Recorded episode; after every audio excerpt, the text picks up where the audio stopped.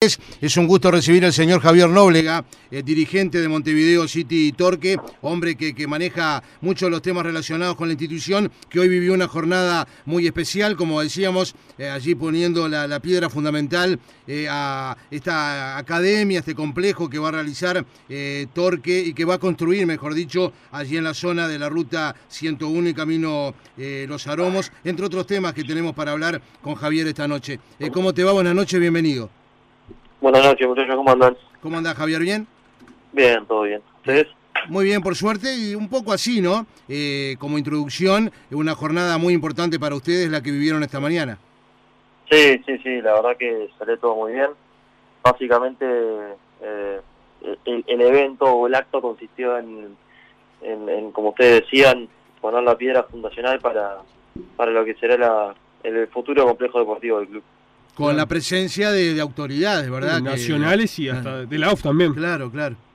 Exacto, exacto. Justo Nacho Alonso no pudo asistir por, por lo que ustedes mencionaron recién, que tuvo una videoconferencia con, con la gente de la Comebol, pero sí pudo asistir por AUF eh, Gastón Tealdi y además autoridades gubernamentales. Eh, claro, el ministro de, Turismo, ¿no? Seguro, el ministro de Turismo Cardoso, estuvo también este el secretario de Deportes Bausá. Eh, Exacto tengo entendido también este Yamandú Orsi, ¿no? Yamandú Orsi, el alcalde también de Coné Nicolich, Rubén Moreno, varios, varios presentes por suerte.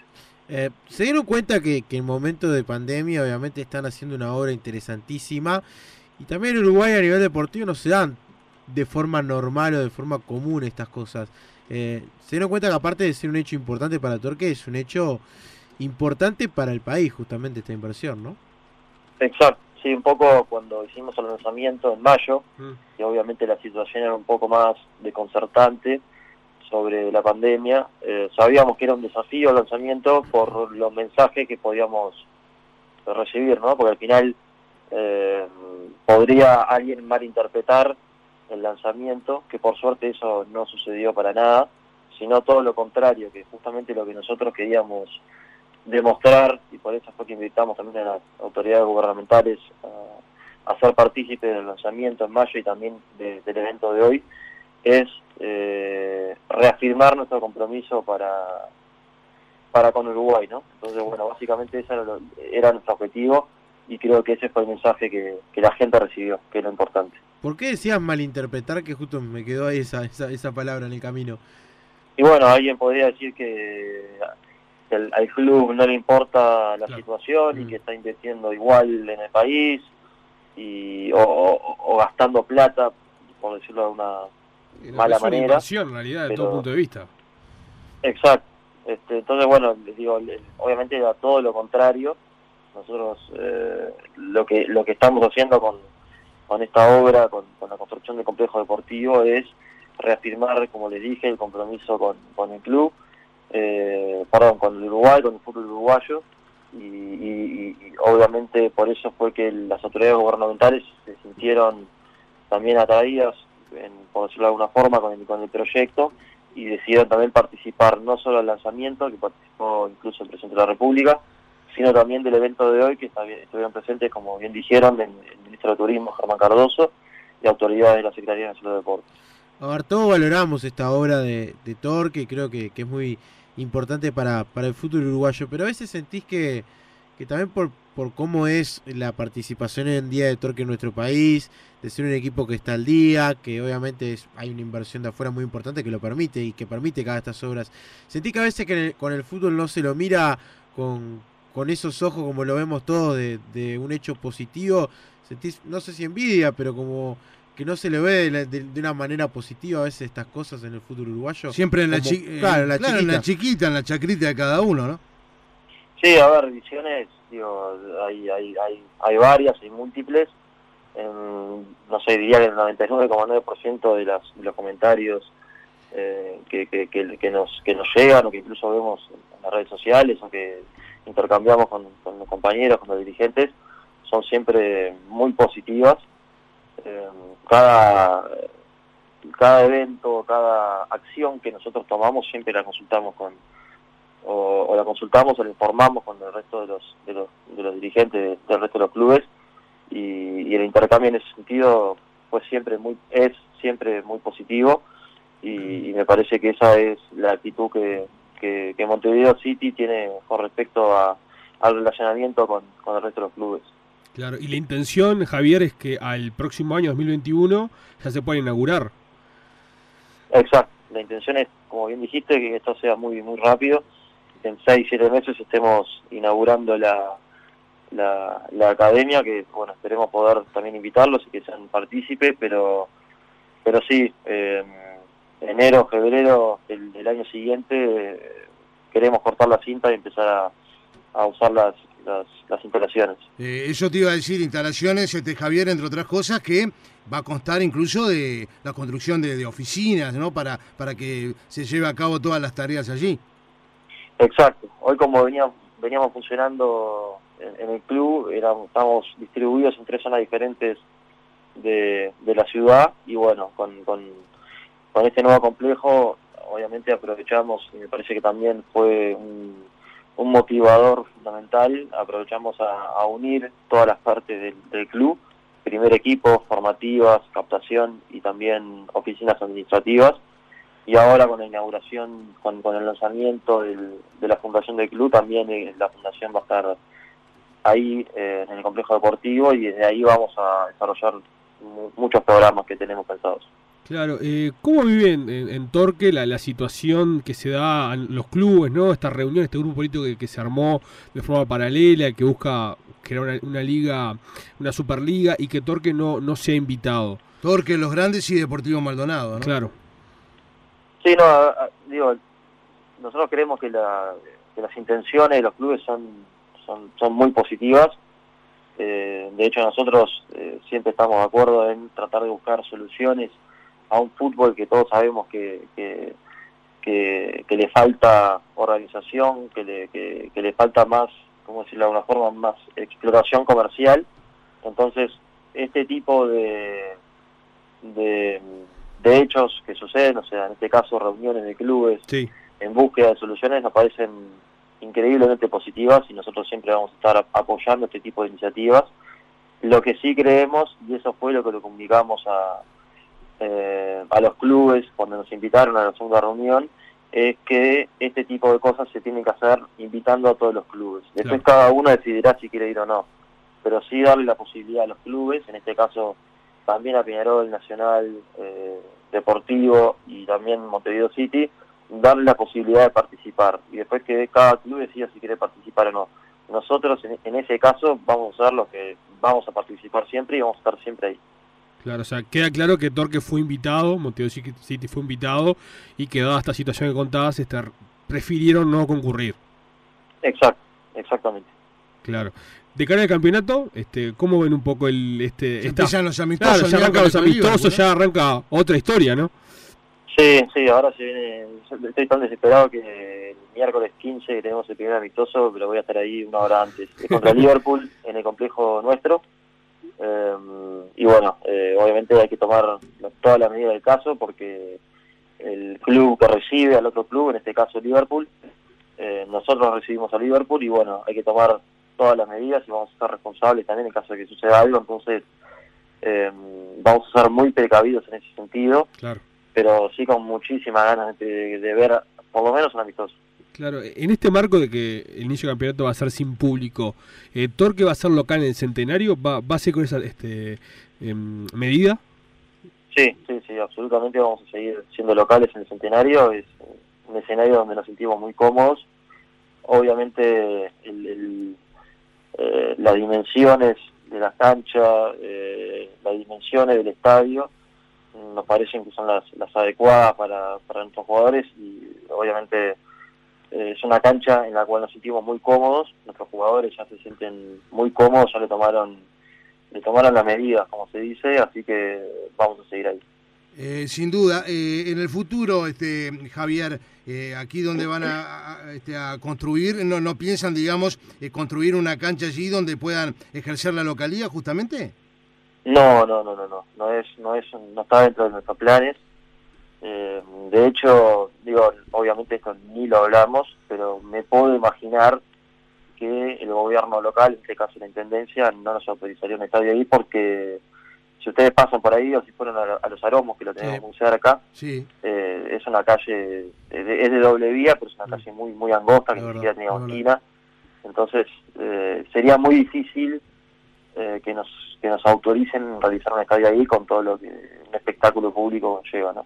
En base a todo lo que es este proyecto con, con el grupo City, obviamente con, con el ejemplo de Manchester City, ¿cuáles son los próximos pasos a seguir o por lo menos que, le hayan marcado de, cosas que quieren crear en un futuro en conjunto con, con Torque acá en Uruguay?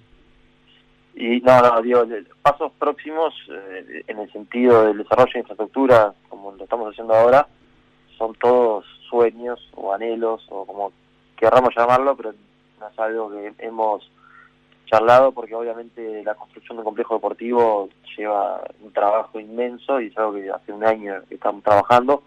Todavía nos quedan seis meses más, aparte de los seis meses más difíciles. Entonces es algo que todavía no, nos hemos puesto a pensar, pero sí eh, lo único que nosotros eh, nos ponemos como objetivo es la mejora continua, o sea, nunca quedarnos quietos, siempre estar haciendo cosas.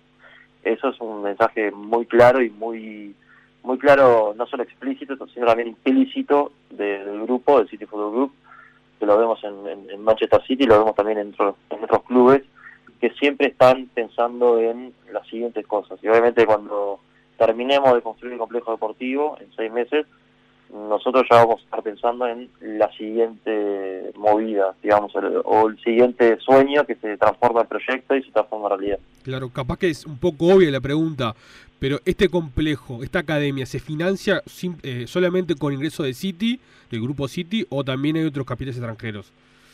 No, no, no, solo con, con ingreso del, grupo City, obviamente es una inversión ajustada, absolutamente ajustada a la realidad, eh, con digamos, el, número final de, la inversión, que, bueno, que es confidencial, mm.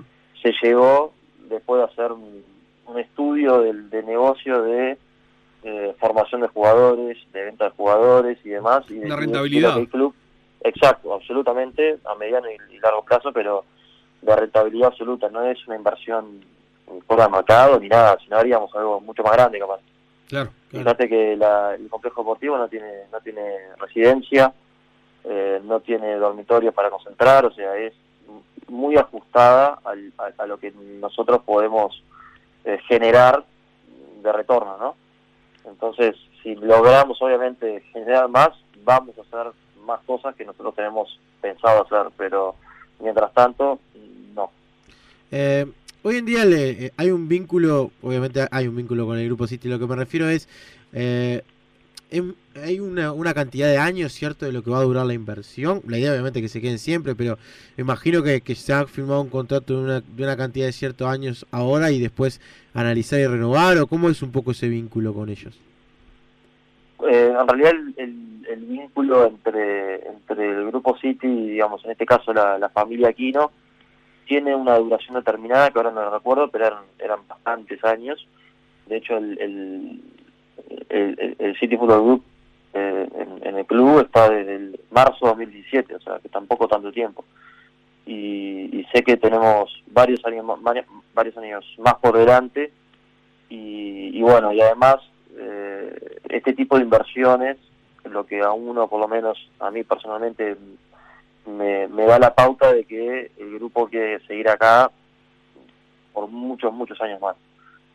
Entonces, bueno, esa es más o menos la, el pensamiento que, que, me genera primero, obviamente estar en contacto diario con ellos, eh, con gente que, trabaja con, con, los directivos de Manchester y en segundo lugar este tipo de, de acciones que obviamente marcan la pauta de que el City Football Group encontró en Uruguay un país con excelentísimas condiciones de todo punto de vista para hacer este tipo de, de negocios, ¿no?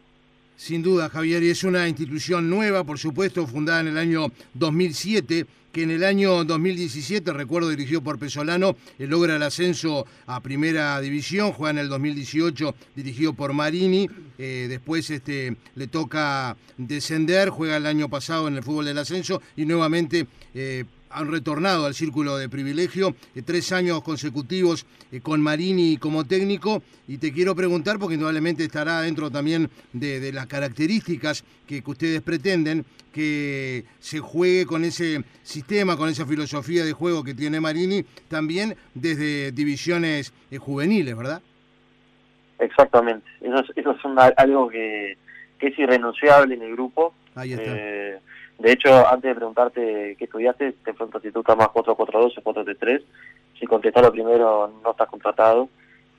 Porque te tiene que, decir, o sea, vos vas a ver la parte del fútbol, ¿no? Obviamente uno trabaja en la parte de negocio, pero además eh, ves, obviamente voy a la cancha, fui delegado del club por, un montón de años, así que, y si vas, vas sabiendo a lo que vas a jugar forma, como le dije, irrenunciable. No importa si no importa si juegas contra Peñarol, si, si juegas contra un club que de antemano puede ser que vos seas favorito, siempre vas a siempre vamos a desarrollar el mismo juego. Ese estilo de juego, la, línea futbolística, está claro. Absolutamente, es algo que, digamos, lo vemos en, el Manchester City de Guardiola y también lo vemos en el club más chico del grupo, que somos nosotros, con, con, nuestro técnico Pablo Marini.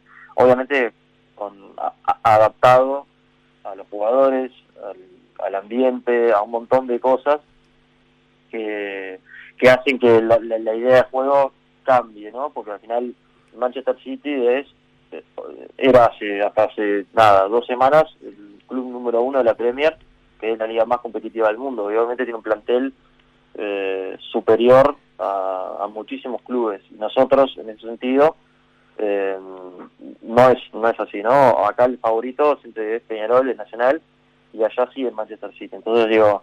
Sí, así todo con Peñarol sobre, sobre todo eh, tuvieron resultados muy positivos, ¿no, Javier? A veces pasa eso, ¿no? Que esta, esta forma de juego nuestra eh, le generás más daño a clubes como Peñarol, Nacional, Defensor, Danubio, Liverpool, etcétera, que salen a proponer de igual a igual que clubes que se cierran más, ¿no? Eso es lo que uno ve, obviamente, desde, mi perspectiva, eh, cuando, cuando, cuando, cuando veo los partidos, ¿no? Cuando comparo partidos que tuvimos en el 2018 contra Piñarol, contra Nacional y contra otros clubes, versus ese mismo año con el mismo plantel contra eh, clubes que de repente juegan eh, a defenderse un poco más. Hace, hace varios años atrás, eh, mío con Gonzalo, compañero acá, nos tocaba hacer algún partido de torque, donde estaba Jonathan Alves, Milesi. Hay una demanda ahora por Alves a propósito. Hay, una demanda. Jonathan Alves que después pasa a Danubio, Alves, surgió en torque. de Barcelona, ¿no, Javier? Sí, exacto. Eh, no, es algo que de hecho yo no, me entero también por, por las redes, al igual que ustedes. De hecho me, me han contactado muchísimos periodistas de, de Ecuador que no sé qué contestarles porque es un tema que le corresponde a la antigua a los antiguos dueños del club, a la familia Aquino, y, bueno, eh, nada nada en ese sentido ni siquiera pasa por nosotros, ¿no? Como corresponde. Lo, lo, que lo manejan ellos con, el club. Lo que está claro es que el proceso Torque también venía con cosas buenas de antes, porque sacaron sí, no, sacaron. Pero y claro, yo me acuerdo que Jonathan Alves cuando lo va a contratar Danubio, Leo Ramos siempre me dijo, él lo había visto en, jugar en Torque y por eso el interés. Ese Torque, inclusive en la B, llegó a estar pidiendo el ascenso y, no, se pudo. Quizás si hasta subía, capaz que hasta no le hubiesen vendido el grupo sitio como lo vendían ahora. Esa también es una historia que puede marcar o no, ¿no? Totalmente. El, trabajo que venía haciendo la familia Aquino antes de que nosotros eh, llegáramos al club era espectacular y obviamente esa fue una de las razones por las cuales el City Football Group también eligió Torque, ¿no? Porque encontró en los antiguos dueños personas que piensan piensan muy parecido. Y el, trabajo de, ellos está a la vista en, nada, en cinco o seis años, como ustedes dijeron, ¿no? Milesi, Jonathan Alex y, hay un jugador más que, ahora no recuerdo, eh, que, ha llegado a primer nivel de por lo menos del fútbol regional, que eso ya es muy importante para un club que estaba en segunda división y además casi ascienden, mm. eh, no sé si fue en el 2012 o 2013, 2013 me parece que fue, cuando, bueno, perdieron la hora con Miramar, ¿no? Sí, sí, sí, Estamos en el partido ese. Sí. Increíble. Sí, sí, tal cual, tal cual, tal cual, increíble. Este, y el arranque del campeonato a todo esto, Javier, Van con defensor. Con defensor de Francini. El, sí, el arranque. ¿Crees que el, arranque, ¿no? El, sí, el, retomar. La continuación, sí, contra Defensor ahí en, en el fanzine. Mira, ahora acá en la, en la, tele de la radio tenemos un Peñarol Cerro de la primera fecha de la apertura por, por febrero y veo la tribuna llena y todo va a ser totalmente distinto a la realidad que vamos a vivir ahora. Atípico. Mi, mi, desesperación por fútbol es que ese partido me lo vi hace una o dos semanas, lo pasaron por BTV, me lo vi todo, un golazo de, de, Leandro Paiva. Sí, golazo. Eh. Sí, sí, sí. sí. Em, este, ¿Crees que arranca el, primero o, pensás que tal vez se pueda dilatar al, al 8? Y yo creo que debería arrancar el primero. Esto es una opinión personal, es una opinión también del club. Este, Te diría que, prácticamente ahí va unanimidad para arrancar el primero, ¿no? Sí, sí. De hecho, en la reunión que tuvimos en la EXPO con el resto de los clubes, eh, resolvimos empezar a entrenar el 15 de junio para poder llegar las seis semanas, el 1 de agosto, y empezar esa fecha, ¿no? Digo, nosotros, eh, los clubes... Fue polémico eso, Javier, ¿no? Que ustedes arrancaran antes que, que los demás. En realidad lo que hicimos fue hacer lo que, digamos, eh, básicamente lo que veíamos en las redes que hacían el resto de los jugadores, pero darles a nuestros jugadores un lugar seguro para entrenar, bueno, es lo que ya hemos dicho también hasta el cansancio, ¿no? Entregarles, eh, entregarles o darles a nuestros jugadores un lugar seguro para para, para que ellos puedan entrenar de forma individual y al aire libre. Pero, pero bueno, obviamente entendemos sí que, que capaz que eh, generó alguna opinión en contrario porque de repente por desconocimiento también de lo que nosotros estábamos haciendo y fue por eso que nosotros eh, filmamos todos los entrenamientos, hasta, el día de hoy lo seguimos haciendo, eh, para que el que quiera esté disponible, puedan ver todos los entrenamientos que, que hemos, que hemos, que hemos hecho y bueno, nos han también venido a auditar desde la AU eh, un par de veces y hemos, les hemos abierto obviamente las puertas y han visto que, qué tipo de entrenamientos hacemos. Claro, sí, sí, de fiscalización. Eh, absolutamente. Y obviamente los informes de la AUF en ese sentido fueron muy positivos. Entonces, digo, en ese sentido estamos tranquilos y, y seguros de que la decisión que tomamos correcta. Tengo la última porque lo deslizaste y ahora justo me, estaban escribiendo algún eh, dirigente de Peñarol y me decía, espero que le cortemos el invicto a Torque. Eh, debe ser especial ser el único equipo del fútbol uruguayo que hoy en día está a favor. Ah, es el único que está arriba de Peñarol en la estadística. Y, un equipo que, fue fundado en el 2007. Le ganaron el campeón del siglo. Eh, siempre un poco también el hincha en broma mucho con, con, con Torque en ese aspecto, ¿no? De, de cómo se puede decir técnicamente que Torque a Peñarol lo tiene de hijo, así nomás. no, no, no, no, no, entra más pila campeón del siglo, Javier. A, mí me, pone colorado, me pone colorado. No, no, no, Son, son partidos que se dieron, que la verdad se dio uno, se dio el dos, y después el, el, tercero lo, lo, empatamos en el 180 con un gol de que creo que fue de Gonza Eh, pero pero nada, son esa casualidad de la vida. Circunstancia del juego. cada 10 partidos le, le ganás un empatás a Peñarol. Y justo en esos tres se dio que le ganamos y empatamos, obviamente por un esfuerzo. Y un, el primer partido fundamentalmente, la verdad que fue el primera parte fue que atajó el penal, eh, hubo un cambio en el arco, que atajó un penal. El segundo, Fiarmarín, ¿no? Fiarmarín, cuando arranca, claro, Cubero. Exacto, Mati Cubero en el arco, ataja, le ataja el penal a Cebolla. Claro. Y Matías se lesiona en esa jugada y entra Fiarmarín que debuta. Y que nunca más salió después Fiarmarín, ¿no? y, que nunca más salió, sí, la verdad que... Esa es la verdad, nunca más salió. Bueno, demostró lo que todos vemos, ¿no? Sin duda. Gracias, Javier, que pases bien. Muchas gracias por estos mitos en claro, Un abrazo grande. Por favor. Hasta luego, chao, chao. La noche se hace fútbol. Vamos que vamos.